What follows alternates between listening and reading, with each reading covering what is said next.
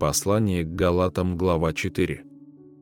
Еще скажу, наследник, доколе в детстве, ничем не отличается от раба, хотя и господин всего. Он подчинен попечителям и домоправителям до срока, отцом назначенного.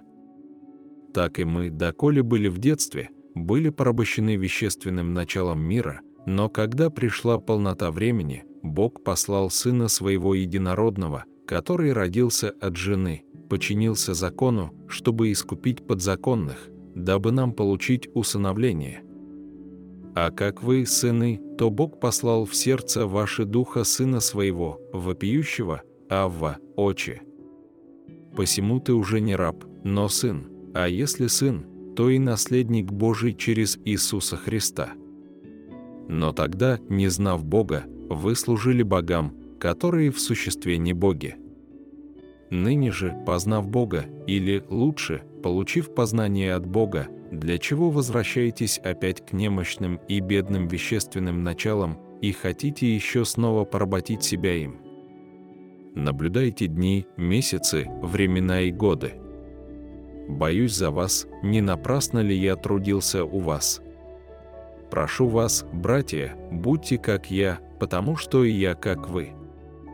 Вы ничем не обидели меня, знаете, что хотя я в немощи плоти благовествовал вам в первый раз, но вы не презрели искушения моего во плоти моей и не возгнушались им, а приняли меня, как ангела Божия, как Христа Иисуса.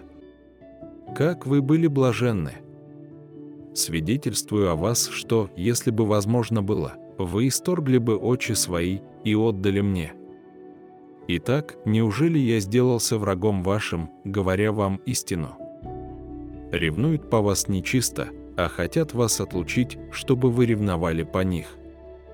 Хорошо ревновать в добром всегда, а не в моем только присутствии у вас. Дети мои, для которых я снова в муках рождения, доколе не изобразится в вас Христос. Хотел бы я теперь быть у вас и изменить голос мой, потому что я в недоумении о вас.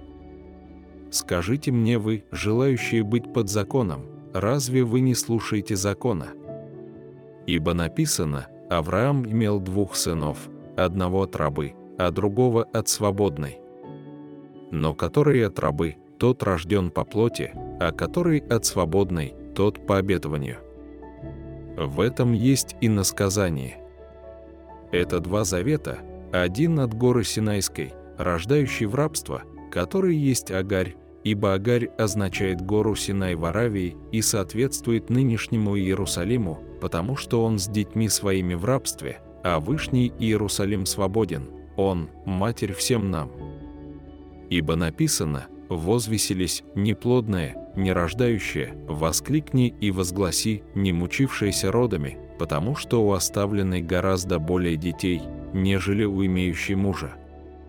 Мы, братья, дети обетования по Исааку. Но как тогда рожденный по плоти гнал рожденного по духу, так и ныне. Что же говорит Писание? «Изгони рабу и сына ее, ибо сын рабы не будет наследником вместе с сыном свободной». Итак, братья, мы дети не рабы, но свободной.